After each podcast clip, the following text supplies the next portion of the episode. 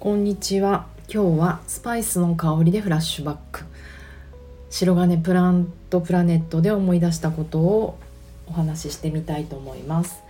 南青山で姿勢を良くしたり疲れすぎない体になるためあと T シャツが似合う体になるボディワークやってます。ボディチューニングです。内田彩です。こんにちは。そうなんです、うん、最近行ったちょっと感動のレストランがあったので今日はそのお話をしようかなと思います。えっと私はベジタリアンではないんですけれどもあんまりお肉が食べられなくなってるんですね。もうなんか体の問題かなどちらかというと意思意思とかそういうことじゃなくて。うん。鶏肉のささみとか胸肉とかだけは取るようにしててそうね。あでもあと魚食べますね。お寿司大好きだし。うん。牡蠣大好きだし。で,、えーと、でも私の周囲には結構ベジタリアンとかビーガンのお友達がいて、まあ、その筆頭がこのラジオにもよく出てくるあのスタイリストの柳田真紀ちゃんなんですけどそもそも彼女がこの私の何？植物志向美味しいビーガンフードベジタリアンフードを紹介してくれたっていうのがもうあれ思い出すとロンドンだったと思うんですけどロンドン出張に行った時に初めてそのビーガンのチャイニーズだったと思う。もう深夜撮影が終わったりしてどこも食べるとこもなくチャイニーズチャイナタウンしかやってなくてチャイニーズ食べたんですけどなんかね餃子でさえあの野菜しか使ってなかったりとか、まあ、あとそうねベジバーガーもちゃんと食べに行ったか。うん、その時にあ全然お肉がなくても美味しいんだなってこう味覚の面で何にもあの不安は感じなかったんですよね。うん、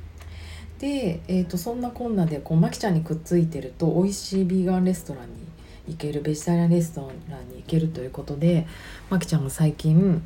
もうあやを絶対連れてきたい場所があると言っていたそこそれがもうね白金の住宅街の中にひっそりとまるで隠れ家のようにある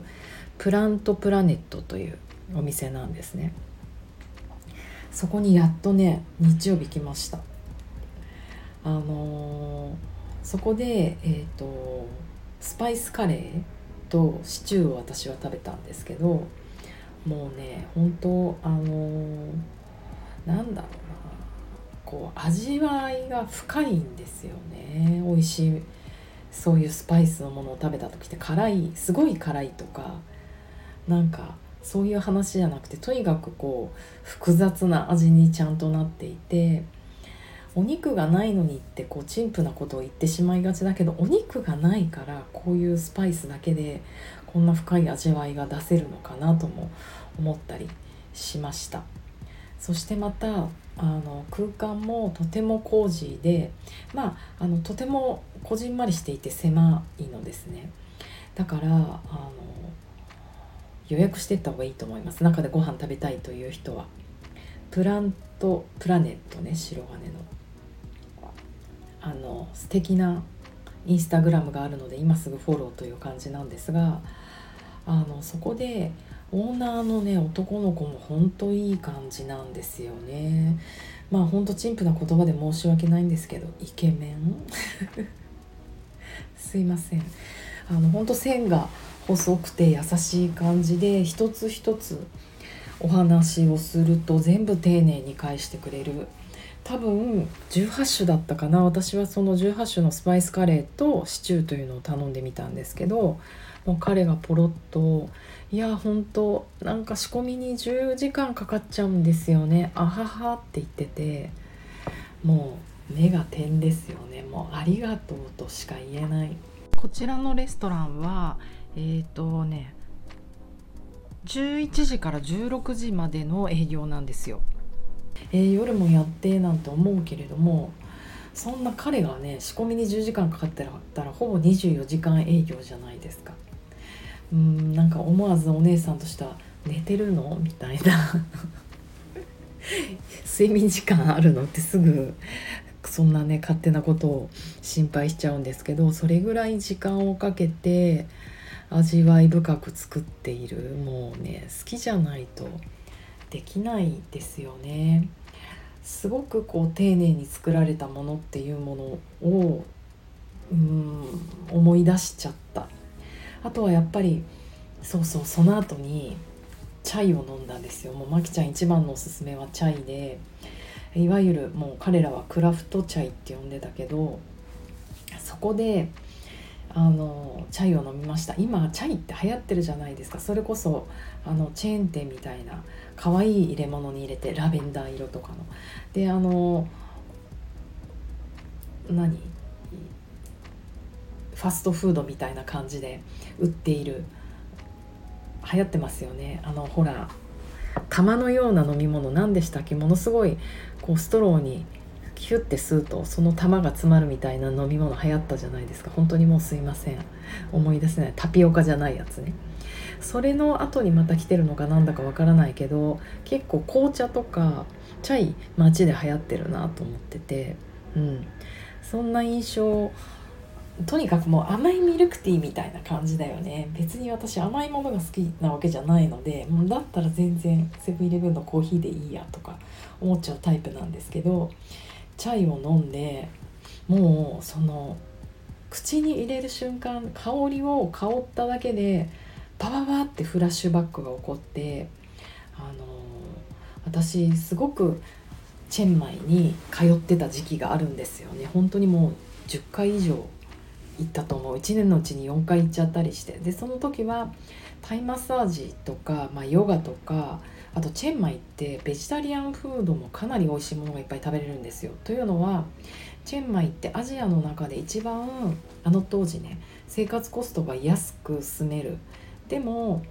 という、うん、でも w i f i はもう街の屋台でも通じてるんですね。だから世界中からいろんな人たちが長期滞在者で集まっててヨーロッパ人も多かったしアメリカ人も多かったし。っ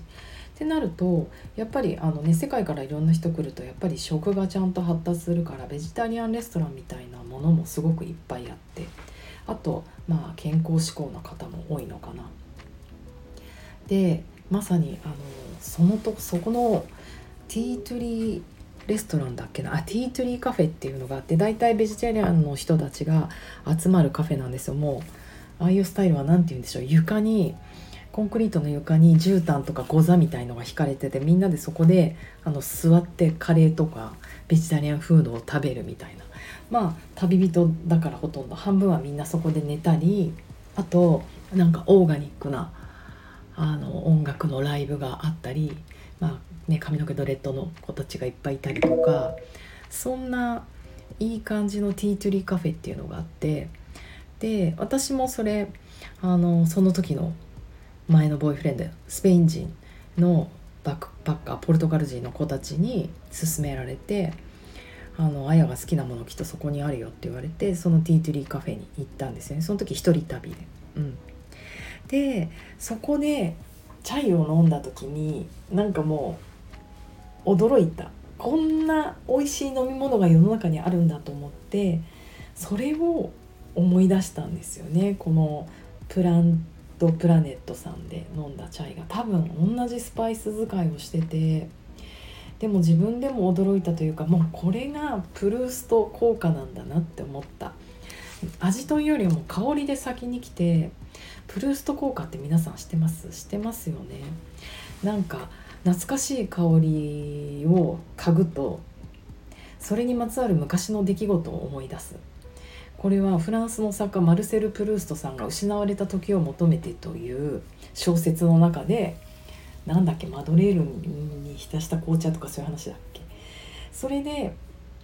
あのフラッシュバックするよっていう香りで記憶がフラッシュバックすることをプルースト効果って呼んでるんですけどうん、例えば「君のドルチェガッパーナのその香水のせいだよ」っていう歌だっけ？あれあったじゃないですか。香水歌っちゃったよ。あれですあれ、ね、彼氏のねカルバンクラインオブセッションの匂いを嗅ぐとうわティーエイジャーの頃思い出すとか。でまさにそのチャイがあの自分のインスタ投稿見ちゃったんですけど2015年にもう世界で一番のチャイに出会ったって言って喜んで書いててそれは結構私にとって衝撃だったみたいでその後ねあのタイのチェンマイってマーケットがすごく毎日毎日やっていてそこでスパイスをねすごくいっぱい売ってるんですね。それを全部買い占めて東京でもやってみようとしたけど全然できないっていう投稿がその後されてて。うんあの複雑なスパイスは素人じゃできない。でその白金のプラントプラネッツさんでもえどんな風になってるの？こんな複雑なあのスパイス使いわからないし私チェンマイで一度飲んだことがあるものを今フラッシュバックで思い出したんだって言ったらお鍋の中をバンって見せてくれてパッて見たらあの本当昆布みたいのが5本ぐらいバーンと入っててえ何これ昆布って思ったけどいやいや冷静にあのシナモンですね。シナモンってこう木みたいになってるじゃないですか。それがくるって丸くなってるんだけどそれを多分何時間も何時間もいい感じに煮込んでいるから昆布みたいに なってて。そうそうチェンマイで売ってるシナモンもこういう木みたいな大きいやつだった。これを丸ごと入れてるんだと思ったら本当にあのすごいなと思いました。で彼らは彼はこれをクラフトチャイって呼んでて噂によるとなんか下北にクラフトチャイの店を出したいと思ってるんだなんて言ってたのでもう皆さん本当要チェックですね。チャイとか好きな人は是非一度、うん、飲んでほしいしあとはベジタリアンであろうとヴィーガンであろうとそうそうでなかろうととにかく美味しいね。この丁寧に作られたもの。あとこういう複雑な味のものって本当ゆっくり味わって時間をかけて味わわないと味わえないなと思いました。そこにねまきちゃんと行ってあとまきちゃんのお友達お友達ねお子さんのマカリンと行ったけどもうじっとおしゃべりな私たちが静かにして食べて静かにして飲みたくなる、うん、このいいものに出会った時にはやっぱり味わうってことに時間をかける。うん、すごいなって思いました。自分がそういうゆっくりとした時間を忘れていたしあといいものに出会うと人って立ち止まれる、まあ、それがダンスであれあのスケーティングであれ競技であれピアノであれ、うん。まあ、ボディチュであれ何でもいいんですけどあこれちょっと味わいたいんだよねって言った時は人は軽くちょっと目を閉じちゃったりして触覚と嗅覚と味覚を研ぎ澄まされちゃったりとしてふって立ち止まってそれができるとやっぱり記憶のフラッシュバックっていうものが起こってくる。なんかそのチェンマイのゆったりした時間を思い出したんですよね。でちょうどもうこの2015年のインスタを一生懸命遡って読んじゃったのでその旅の様子を見たけどもかなりの、まあ、正直言ってメンヘラさんみたいな感じで何うん、レストランに行こうがヨガを受けようがマッサージを受けようがなんか街の看板を見ようが自分がこう感じたことをものすごい一生懸命言語化していていて、まあ、半分ぐらいちょっとわけわかんないんですけど エモーショナルすぎて。でもあこういう時間を持つために旅えために旅に出て出てたんだなとか思うと今ねやっぱりあんまり旅に行けないからなんか意識的に立ち止まらないとなかなか難しいななんて思いました。うん、でプラントプラネットさんのインスタを見ていてあ素敵なことが書いてあるなと思ったんですけどそうねオープン当初から作り続けてきたのがスパイスカレーで18種のスパイスを独自にブレンド。さらにね9時間以上かけてちて丁寧に調理することにより素材のうまみを最大限に引き出す。ビーガンでグルテンフリーでナッツフリーソイフリーだってすごい。でまさにここビーガンというとお肉を使ってないのにみたいな歌い文句が分かりやすいだろう。でもいやそんなところじゃない。もっと先へ。何を使ってるかどうそこに意識が向きもしないくらい気づかないくらいちゃんと美味しいお料理をお届けしたいとかね。なんかいいですよね。もうもっと先へ行きたい。うん、何を使ってるかとかもう関係ないところに行きたいっていうのはとても心を打ちました。うん、でこうやって丁寧にご飯とか物を作ってる若者を見ると本当に頭が下がるというかなんか大人に、ね、なったらゆっくりすることとかあの感じることとかもっともっと上手くなるんだろうななんて思ってたけど若いうちからねこういうことができる人がいると思うと本当に反省。私も来月は感じるモジュールのコースがあるのでちょっとねこの辺からあのいろいろ立ち止まって準備していこうと感覚を体ばっかりじゃなくて感覚を鍛えることをやろうと思ってます。で最後お知らせになってしまいますが、えーと、来月来月の3連休にボディチューニングの感じるモジュールの集中コースを3日間やります。えーと、今月までがアーリーバードで予約可能とアーリーバード料金お安い料金でご予約できると言っていたんですがちょっと会場の関係でそろそろあのね早めにもしかしたら人数を締め切ろうかなと思っています。あと1人あと2人入ったら会場も変わりそうな気配もするのでもし万が一迷われてる方がいたら早めにコンタクトください、えーと、その人に必要ないものであればあのね、正直にあ今コースなんて必要ないんじゃない？ゆっくりパーソナル始めればいいんじゃない？みたいなあの正直なお話もできると思いますので何が何でも勧誘しようとそういうスタイルではないのであの気になったら言ってください。ゆっくり丁寧にボディチューニングを私は作っていきたいと思ってます。では皆様金曜日の午後を楽しくお過ごしください。ゆっくりね。じゃあね